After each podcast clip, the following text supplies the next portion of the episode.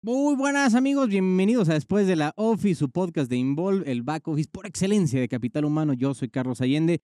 Y hoy tenemos aquí a dos grandes invitadas, a Antía Blanco, gerente de recursos humanos, y Sandra Mesa, encargada de administración de personal en Grupo Tama. ¿Cómo están, oigan? ¿Cómo estás, Sandri? Hola, hola, ¿cómo están? Muy, Muy bien, bien. con mucho calor.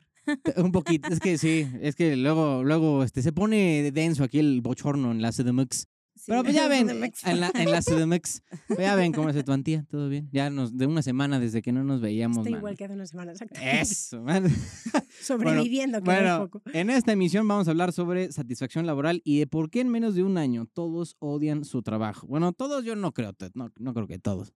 Yo sigo muy feliz con mi chamba. La neta, llevo más de, yo llevo más de dos años. Pero bueno, hoy se cumple también un año desde la publicación de un estudio por el Foro Económico Mundial que decía que solo India superaba a México en satisfacción laboral durante 2019. Entonces, pues México somos el segundo lugar mundial con la mayor satisfacción laboral eh, le decíamos después de India, que es el primer, fíjate, el primer lugar mundial de qué tan felices estamos con la chamba. Según este estudio hecho por la compañía eh, Randstad, el 85% de los encuestados en México dijeron haber estado satisfechos con su trabajo durante 2019, mientras que el 11% no estaba satisfecho, eh, ni satisfecho ni insatisfecho, o sea, como ahí en la tablita, y el 4% dijo que estaba muy insatisfecho. En el mismo estudio, decía que Japón es el país con la menor satisfacción laboral de todas las naciones. Solo el 42% de quienes respondieron la encuesta están a gusto con su puesto de trabajo. Mira, luego envidiamos a los japoneses y ve, ¿no? Lo que dicen. Pero en fin.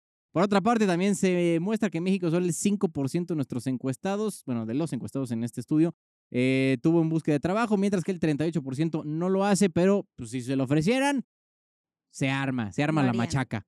Este, pues, ¿cómo ven? Porque luego estamos viendo estas diferencias, hasta parecen que tienen que ver con, con algún tema de país, ¿no? Cultural. Tú, mira, yo creo que el input de aquí de Antía va a ser muy bueno, porque ella viene de, de otro país. Hablamos un poquito de cómo era la diferencia de los, de los trabajos la semana pasada. Pero a ver, tú que ya experimentaste el ambiente laboral de aquí de México con el de España, ¿tú pues, cómo, cómo, lo, cómo lo ves, Antía?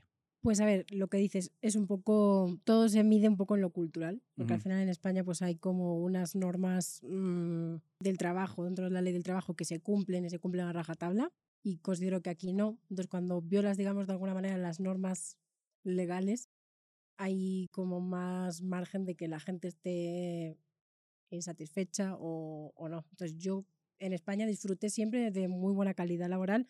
Obviamente el estrés y todo, la carga Ah, de pero trabajo. eso lo tienes en todos lados. Claro, por eso, eso es inevitable porque el mundo funciona muy rápido y tú tienes que funcionar rápido porque si no te quedas atrás. Así es en todos los países.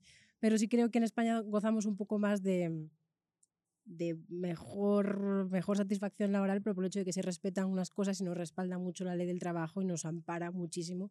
Considero que aquí en México no tanto. O sea, no digo que no se respete porque sí, pero siempre hay un poquito de margen a que eso falle. Siempre, ¿no? Depende un poco del dinero que tengas. En España da igual cuánto dinero tengas, porque en España tienes derechos igual, aunque no tengas Claro. dinero. No, pero ¿sabes qué? Así, ya lo he dicho. A lo, a lo que voy es que, pues, tam- te- o sea, está- obviamente funciona, ¿no? Y, y, y cuenta, pero, pues, o sea, si, si estamos en segundo lugar, solamente por debajo de India, que tampoco es acá, este, el primer lugar en, en el mundial en, en, no sé, respeto a la ley, este, pues, ¿cómo podemos llegar a explicar que tengamos el segundo lugar, o seamos de lo- del segundo país con mayor satisfacción laboral? O sea, si no lo basamos tanto en, en un tema, pues, de legal o prestaciones. Yo, Yo- creo. Venga, Sandy, a ver. Yo creo que, bueno, si no lo basas en algún tema de prestaciones o lo que te va- pueda dar la ley, la verdad México es un lugar muy riquísimo para vivir y ese es uno de los principales factores que hace un ambiente laboral padre, por la cultura, por la gente. Yo siento que cuando todo eso te rodea, simplemente la comida, la gastronomía, pues Digo, es, eso eh, la verdad es, o sea, si eso te rodea, eso hace también un buen ambiente laboral. Y Mm. es algo que nosotros a veces no vemos. Sí, ¿tú cómo ves o sea, el ambiente laboral de allá comparado con el de acá? A ver, mi apreciación en cuanto a esto que dice Sandy, que la verdad mm, sí comparto, es que creo que también eh, lo- las personas en México viven como muy mm, lejos de donde trabajan, entonces Mm, hacen sí. mucha vida y conviven mucho en donde trabajan. Y creo que al final parte de la supervivencia de, de las personas, de los seres humanos y concretamente los mexicanos, eh, viene un poco de ahí, de hacer un entorno en el que vas a estar pues ocho horas, un entorno feliz, un entorno agradable Y supongo que en eso los mexicanos, y, y doy fe, que son expertos. Sí, digo, que, bueno, que estamos estés bien y que estés en ocho casa. horas todos los días. Claro, Y por ahí eso. con la misma gente. y Ocho, sí. quien esté ocho. Hay gente que está Exacto. muchísimas más, Exacto. obviamente. Pero quiero decir que creo que es algo cultural de, venga, pues entre todos vamos a hacer que esto sea agradable, vamos a comer juntos taquitos a la calle, vamos a... Ese tipo de cosas Ya. hacen, hacen grupo y, y ahí está la clave, yo creo. Oye, Sandy, ¿qué podemos entender por satisfacción laboral? O sea, que te guste tu trabajo solamente o que pues no la pases tan mal o qué es lo que... Pues, ¿cómo podríamos definir este concepto un poco ambiguo? Yo creo que satisfacción laboral es como una, un estado correcto de estar. Es como el estado físico correcto al independientemente el clima laboral, XXX. Es simplemente tú sentirte bien. O sea, estar en un, en un ambiente muy, muy padre, muy cálido. O sea, como le decía Anti, pasamos más tiempo en el trabajo que en la oficina. Entonces, aquí en México está mucho ese dicho de tu familia, tu segunda familia se convierte en tus compañeros de trabajo.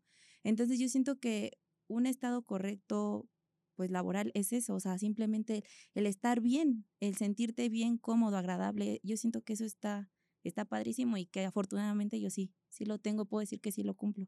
No, pues la neta, es como que es algo más completo, ¿no? O sea, no solamente el, el que vayas y que genuinamente te guste, no sé, o sea, desde arreglar una compu, este, o gestionar, ¿no? Eh, personal, como lo hacen aquí en Involve, pero este, que sea un, rollo más allá del, del simplemente ejecutar tareas que son, que son tu, tu responsabilidad. ¿Cómo dirían que, que podríamos medir un índice de satisfacción laboral? O sea, contando qué, qué elementos. Pues a ver, yo considero que la satisfacción laboral tiene que medir, además del clima laboral, que es de lo que hablaba un poco Sandy, que es sentirte bien en la oficina. O sea, que no sea una monserga el venir, puta, otra vez así, ¿no? Sí. Sí, es que desde ahí parte, ¿no? O sea, Sí. desde Esa ahí. es la más importante y la que más peso tiene, pero sobre todo también el que tus tareas estén bien definidas, que no tengas exceso de trabajo injustificado. Es decir, siempre hay picos en Mm, el año que en el sí, que vas sí. a tener más trabajo, pero que eso sea una constante hace que tus trabajadores se desmotiven o que digan no es lo que firmé o que digan "Mm, estoy siendo muy explotado, no se está valorando mi trabajo. Es un poco, todo eso hay que medirlo y cómo se mide, definiendo bien, por lo que hablamos otro día, los puestos de trabajo, Claro. respetando mucho los tiempos también de entrada y de salida del trabajo. Todo eso, pues todas las empresas lo tienen que medir de alguna manera. Se hace un balance de todas las empresas que están, digamos, participando en una supuesta encuesta y de ahí se mide la satisfacción laboral. También supongo que esta encuesta de la que platicamos de México se rige por empresas eh, muy concretas, seguramente de un sector muy concreto. No creo que hayan hecho un barrido de muchos tipos de empresas porque al No, final... y a lo mejor pues, no, no considera el tema informal, ¿no? Claro, exacto. Y, Pero si no estamos considerando el tema informal, que también es un, asunto muy importante en este país, pues sí da, da pie a... Justo, hay una parte de la población que nos está midiendo y es un, un volumen grande de población. No, bueno, pues es muy, creo que es más de la mitad ahora. Bueno, con esto la pandemia sí se fue muy, muy superior a, a la mitad. Pero bueno, este... Sandy, quería preguntarte, fíjate, ya lo que voy a preguntar. Puedes decir, este, te voy a dar opciones para que, mm, para no comprometerte. Primero, ya me dio miedo. Estuve... la, la que me gustaría idealmente que contestaras es, ¿viviste alguna vez un- una insatisfacción laboral que te acuerdes particularmente? sí. ¿Y por qué? Sí, en mi anterior trabajo tuve la desgracia, se podría decir, de pasar por lo que fue un acoso laboral De plano. de plano. Ajá. ajá. Sí, pero bueno, bueno, afortunadamente, este no fue así como tan trascendente. En la empresa, la verdad, fue ahí donde dije, wow, estoy en una muy padre empresa porque reaccionó y accionó Sí, justo, la- como, justo lo que te iba a decir. yo pensaba, justo, o sea, ¿sabes? Era puesto directivo y, y accionó tal cual se tenía que hacer. Y yo en su momento te puedo decir que sí tuve miedo de decir, me van a, me van a Sí. correr. Pero no. O sea, ahí vi que levantando la mano no todo, no todo es igual, ¿sabes? Es este, de ahí yo aprendí a no, no globalizar, no pluralizar, porque yo antes sí decía mucho de, ay, todos son iguales Ujú. me, me va a pasar esto, si alzas la mano va a pasar esto. Y no, hay gente buena y que hace bien su trabajo y eso fue lo que a mí, una, bueno, fue mi parteaguas en yo querer hacer también bien mi trabajo. Porque dije, o sea, somos más. Y si no me pasó nada y si me respaldaron, me sentí respaldada y cuidada, la verdad es que sí vi que tenemos mucho, muchos mejores colaboradores más buenos que malos. Sin duda, ¿no? Y qué bueno que, que al menos se, resol- se resolvió y, y, este, como, como esperabas, ¿no? Sí, Pero justo, y, y de, de un tema de que te hayan contado o algo así, una, una, o sea, me refiero a insatisfacción en general, o sea, que ya dices, puta madre, tengo que ir a trabajar, men- maldita, o sea que ya hasta te, te- te arrastras de la y lo cama malo que no me quiere comprometer. para llegar a la oficina. Mira, mírame cómo estoy yo. No, no, no. Lo bueno es que aquí estás muy feliz, ¿no? Sí. Ahí está. Entonces, todo lo demás fue en, en vidas anteriores. Pues No, bueno, a lo mejor no tú, pero que te hayan contado de, claro, de ¿no? que la, la- de que neta la pasan muy mal. O sea, ¿qué, qué es eso que dices? "Mm"? Es que en Capital Humano escuchas cada Sí, historia. bueno, por eso, es- por, e- por eso ver, es la que... verdad Mira, es que en nuestra, decir, en nuestra sí. posición es, es escuchamos historias para no dormir, la verdad, porque es así. Exacto. Y, ta- y también vivimos en primera persona Claro. eh, cosas que no son, o sea, que un colaborador normal no llega a ese tipo de información porque al final trabajamos con información muy íntima y muy delicada. Entonces es complicado. Pues mira, yo te puedo decir, sin comprometer a nadie, Sí, no, no. No, aquí no es, no es un momento Este, para quemar a nadie, ¿no? Pero no, simplemente claro. como Dilo para mal que te trata. Ah. No, no, no, dilo. no. No, bueno, para, para exponer las cosas que, Claro, que son graves y No, que hay que y que es tomar en realidad. cuenta, ¿no? Exacto, y que es una realidad. te puedo decir que yo en conclusión a, a diferentes casos o a lo que mucha gente se acerca a decirte es el ambiente laboral. O sea, A las, de- las demás veces, personas, ¿no? Tu alrededor hace que te contamines. Y ya tú estar contaminado, ¿a qué me refiero? A flojera ir al trabajo, a, ay, tengo que estar ahí con fulanito que me cae mal o sutanito que no le quiero ver ni la cara, ¿sabes? En conclusión te puedo decir que se resume a eso, a los compañeros de trabajo, a que tu, com- tus compañeros de, de área, se podría decir, Bueno, con eh, los que te estás hagan- eh, todos los días, ¿no? Te hagan tu ambiente laboral tan pesado que no quieras ni ir a trabajar. A eso se puede decir que te sientas mal y contestando a tu pregunta comprometedora. Oye, ¿a quién podían rastrear la responsabilidad de una buena o mala cultura este, laboral? Yo A siento partir de, a partir de dónde empieza la cadena de responsabilidades. se trae desde casa, ¿sabes? Yo siento, porque es por educación, simplemente educación. Bueno, y ya, ya siendo parte del- de, la, de la organización, digamos. O hacia, o hacia dentro de una empresa, pues tú lo dirían a lo mejor del, del área de, no sé, de RH, capital humano, o incluso desde el, desde el la- el director más, más Al alto, ¿no? final, la, digamos que el, el núcleo está arriba en las esferas de las empresas, pero los que pagamos, digamos, los platos rotos somos RH, sin duda. vamos. No, bueno, sí. O sea, Los no buenos y los malos del cuento siempre acaban siendo los. ese, ¿no? ese rol ya Sí. lo tenemos asumido. ¿Por qué creen que sea importante medir la satisfacción laboral en las empresas? Pues porque al final, cuando mides la satisfacción laboral en las empresas, estás midiendo eh, cuánto de productivo puede ser eh, un empleado, bueno, cuánto de productivo puede ser toda la sociedad para seguir en el mundo capitalista en el que vivimos y que siga funcionando. Ahora ya se está apostando, o sea, ya no es algo, no es novedad, ya no es algo eh, innovador, que hay que apostar por las personas y por su calidad de vida en la empresa para que estén felices y por ende produzcan y por ende pues todo- Ujú. todas las chambas eh, funcionen y saca, saquen adelante la, la economía del país. ¿Sabes qué se da mucho? Este, a lo mejor las dos me van a poder dar la razón. Que siguen, que muchas, muchos dueños de empresas siguen pensando que el- todo es así, que, que con que sea gris todo a la fruta y cuadrado, con eso ya se va a por- poder producir mejor. Pero yo creo que ya eso es un rollo del, del siglo pasado, ¿no? O sea, porque ya avanzamos y vemos empresas muy productivas que tienen que, que su este, mesita de ping pong, ¿no? Y hasta viernes de chelas, cosas por el estilo. ¿Y, y por qué crees, bueno, Sandy, tú que, que has tenido más tiempo trabajando en, en México al menos, este, ¿por qué crees que no, no, no se da tanto en, en México? O vamos muy como, como paso de caracol yendo hacia, ese, hacia esa filosofía. Porque yo siento que al mexicano le cuesta trabajo el adaptarse a nuevas cosas. O sea, que somos muy, bueno, conservadores en esa parte, ¿no?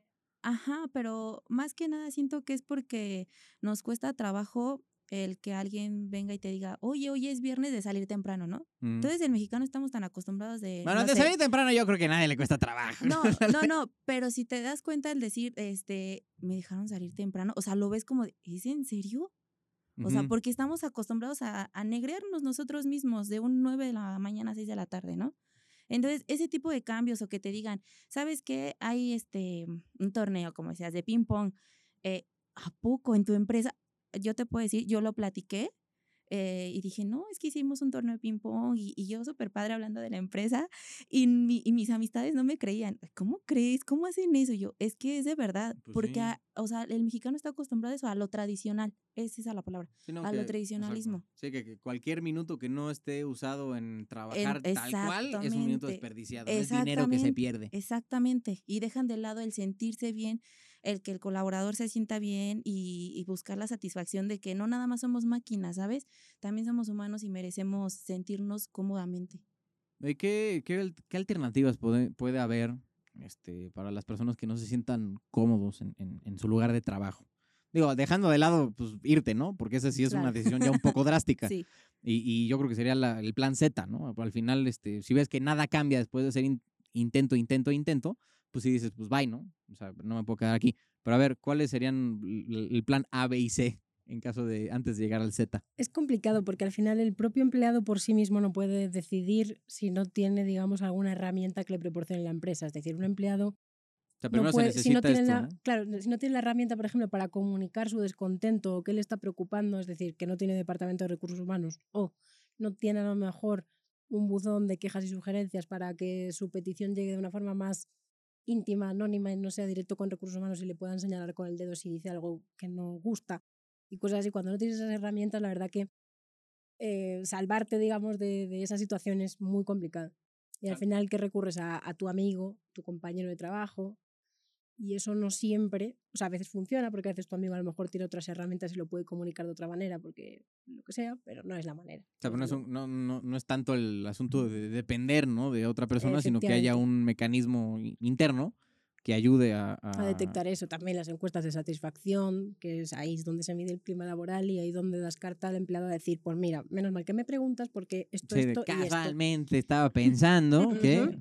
Pero es ¿qué- muy importante. ¿Qué tanto consideras, Andy, que se toma en cuenta la opinión de, de los empleados en, en este asunto de la satisfacción laboral? Mm, ¿Poco, mucho, nada?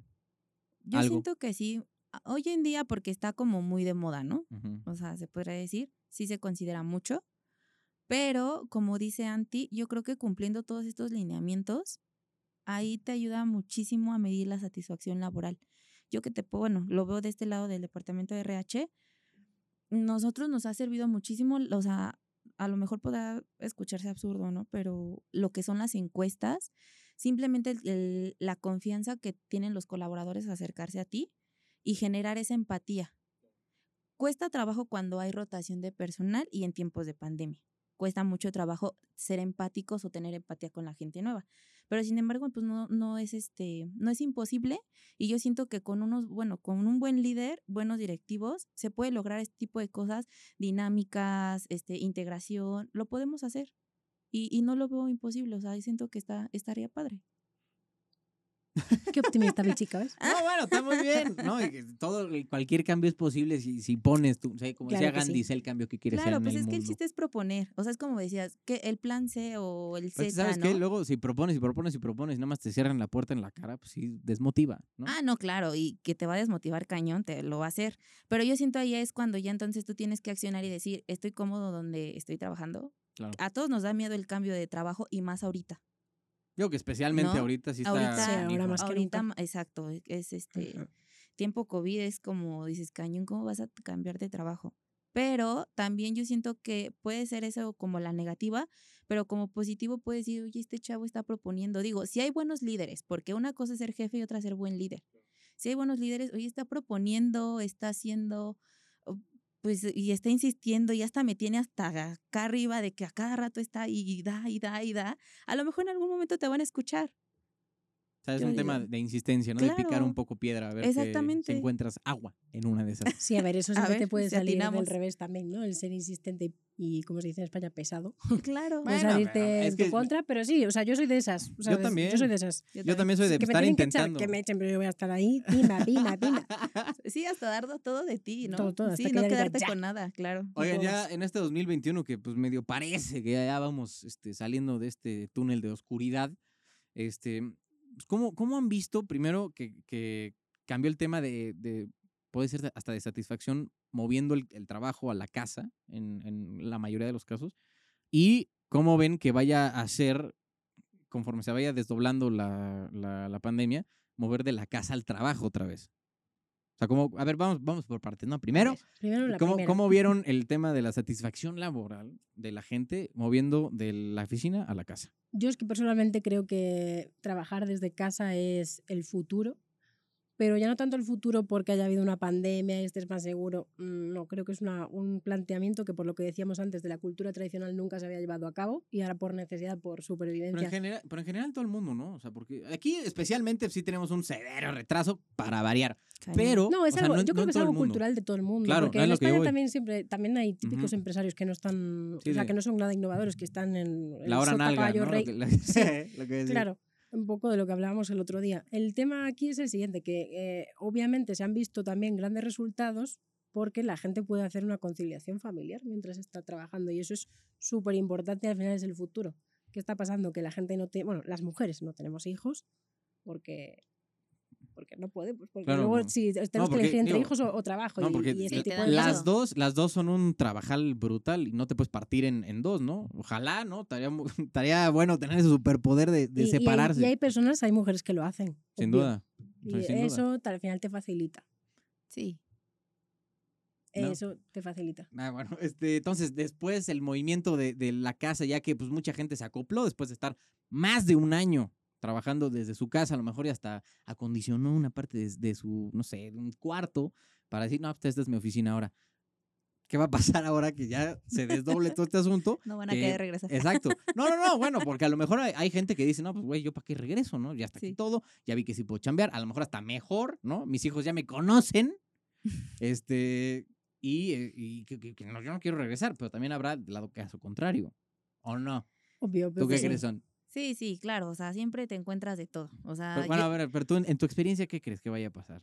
Ya, ya que estemos en en, este, en este en mi mundo de punto de vista, yo siento que va a costar muchísimo trabajo que la gente quiera en su totalidad regresar a la oficina.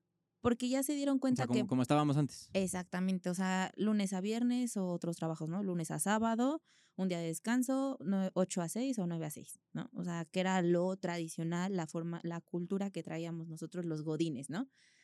Y, pero ahora regresar a la oficina sí va a ser un tema, yo siento que sí. Sí sientes que va a haber tensión y, y Claro. medio pelea entre, entre Claro que sí, y más en puestos de tecnología, ¿sabes? Ah, claro. En Sí, do- sin duda. ahí se van a, uh, yo siento que ahí va a ser un round, porque pues mucho, ese tipo de posiciones ya se dieron cuenta que pueden sacar el trabajo desde casa. Y está bien, porque al final del día yo siento que te ahorras lo que es el transporte, este ajetreo de ir a la oficina, ya sabes, hora full, Sí. en metro. Yo siento que, que sí va a costar muchísimo trabajo porque hay más contras que pro en otra vez todo que sea la normalidad. Sí, de hecho yo creo que va a ser una, un índice de rotación alto en muchas empresas en las que quieren re- que los colaboradores regresen. Muchos colaboradores van a decir, ah, sí, va a haber regreso a la oficina, pues voy a buscar otro trabajo. Porque ahora, o sea, por ejemplo, mi pareja eh, trabaja en una multinacional y ya se han lanzado encuestas desde mucho antes de que aquí hubiera semáforo naranja, o sea, cuando estamos totalmente en rojo, encuestas de ¿se quiere volver a la oficina cuando esto termine, sí o no? Y el- la gran parte ha dicho que no. Entonces, al final, ¿qué van a hacer? Pues van a ahorrar costos de costes fijos de alquiler de oficina, Claro, es, lo, es lo que te, es lo que te iba a decir. O sea, Y hasta, eso es hasta una les conviene. hasta Claro, les claro, conviene a eso es muchas una realidad y empresas. al final un colaborador que ve que su empresa no va a apostar por esa nueva, digamos, esa nueva dinámica y nueva normalidad que es ya trabajar prácticamente desde casa, a no ser que surja algo concreto en la oficina, pues se va a querer ir de tu empresa. Hay que planear eso. Y Bueno, es que no está mal. Yo siento que a veces satanizan mucho lo que es el home office, pero no está mal. Si lo sabes hacer Está fuera de lo y lo puedes Sí. llevar a cabo de forma correcta. pues sabes que tiene, yo creo que se necesita mucha disciplina personal, Claro, ¿no? De decir, güey, o sea, lo siento, no estoy disponible de 9 a 6, Exacto. salvo una hora. para Es lo comer. que te decía hace rato. Es la educación que traes desde casa. Ujú. O sea, lo mencionábamos hace rato. Ujú. Yo siento que si lo sabes invertir súper bien, si sabes trabajarlo bien, lo que es realmente el home office, porque sí, o sea, mucha gente a veces sí lo toma como de, ahí es día libre, o es, no, si lo sabes tomar de la mejor manera, créeme que es cómodo. En cierto momento yo te puedo decir que a veces yo sí extraño acudir a la oficina, a los compañeros de trabajo, Claro. despejarte, ¿no? Pero yo siento que sí está padre si lo sabes hacer y producir de buena manera. Pues sabes que también otro punto que veo es del otro lado del- de la empresa que necesitas tener confianza en, en el trabajador. Y muchas veces no se da, porque me ha pasado que, que, que sientes que parten de un, de un, para variar, ¿no? De un este, punto de desconfianza, ¿no? O sea, yo no confío en ti hasta que puedas demostrarme lo contrario. Cuando yo creo que debería ser al revés, ¿no? Si primero le das el beneficio de la duda y ya si pues, ves falla, que ¿no? pasa, que falla, ¿no? Pues ahí tomas a lo mejor medidas extraordinarias, pero no partir de ese punto porque si no, las dos partes siento que se desgastan de más Y e más rápido. y más rápido. Ujú. Porque así, pues, o sea, teniendo un home office del, no sé, 80% de tu plantilla, podrías hasta este, ahorrar, como decíamos, en costos, en, en luz, gas, renta, de todo. todo, de todo, y hasta en lugar de estacionamiento. Claro. Porque está, está, está La canijo. misma ropa. La- en la- No, es que es una en realidad. pantalones para que... sí. Te lo juro que sí es una realidad, o sea, en encuestas, en cosas que yo he visto, o sea, desde ahí parte, zapatos, ropa, o sea, de todo. En todo tenías que, que, que mejor. Pero bueno, a ver, ¿qué es necesario para lograr los índices de satisfacción laboral que teníamos en 2019? Contando que a lo mejor en la pandemia lo que llevamos de, bueno, el 2020 y lo que llevamos de 2021 haya caído un poquito. A ver, es imposible, creo, remontar eh, la satisfacción laboral en un año en el que la gente, muchas personas han perdido su empleo y las que no lo han perdido han batallado con a lo mejor reducciones de salario o incluso pues situaciones en casa que trae una pandemia como es que un familiar se enferme o que por motivos de que no puede salir pues eh, a lo mejor los suministros de la zona en la que vives no lleguen.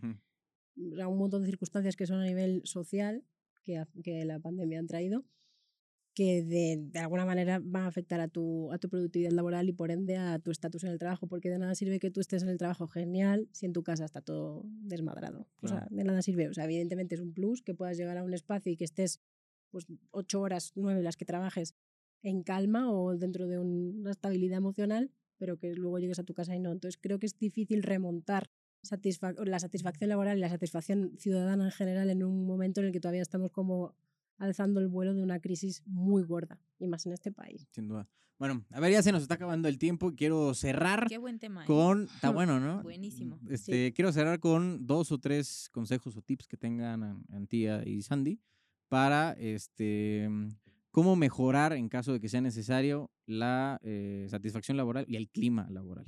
Que van un poco de la mano, ¿no? Si mejoras el clima, me imagino que la satisfacción claro. viene de la mano. Entonces, este, dos o tres tips para este, que se puedan implementar con relativa facilidad. Tips para las empresas, ¿quieres Ajá, decir? sí, sí, sí.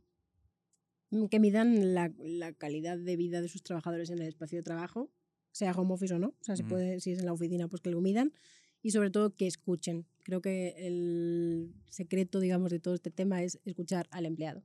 El empleado no siempre te da la- razón, pero la tenga o no, siempre te, da- te va a dar una información valiosísima para ver qué está fallando y para corregirlo y seguir siendo una buena empresa, ya no tanto en el clima, sino en, en general produciendo como empresa. ¿Y tú, Sandy? Sandy, Pues dos o yo- tres consejillos. Lo que les puedo decir es como que tengan más esa empatía, lo que es este entre todos los trabajadores. Eso se, eso se consigue pues obviamente con un buen clima laboral, pues no sé, midiendo con encuestas, buzón de quejas. Es importante que todas las empresas tengan su buzón de quejas. Yo siento que sí es muy importante. Este, porque ahí pues te puedes dar cuenta de muchas cosas de lo que no podemos este, anónimo, ¿no? O sea, exactamente externarlo y que decir quién fue, no, o sea, sabes, ahí puede quedar de forma anónima. También muchísimo y un muy, muy gran consejo que las personas que se tengan en RH sean personas empáticas, sean personas que brinden esa confianza, este, no problemáticas y siempre abiertas a todo tipo de cambios, ¿sabes? Porque personas en RH, este, pues con ciertas formas tradicionales de llevar la empresa, jamás te van a llevar a un buen cambio. o Sin sea, tacto, quieres decir. Exacto. No, no, no.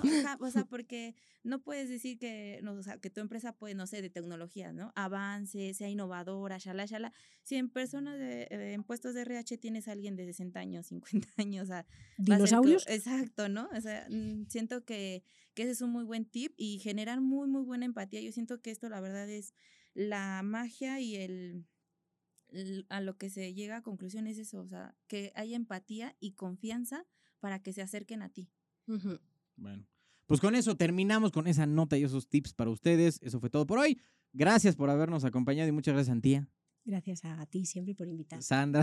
Gracias a ti. Bueno, re- recuerden seguir todas las redes sociales de Involve. Estamos en Facebook, LinkedIn y YouTube, así tal cual, Involve, Involve, con las dos con V.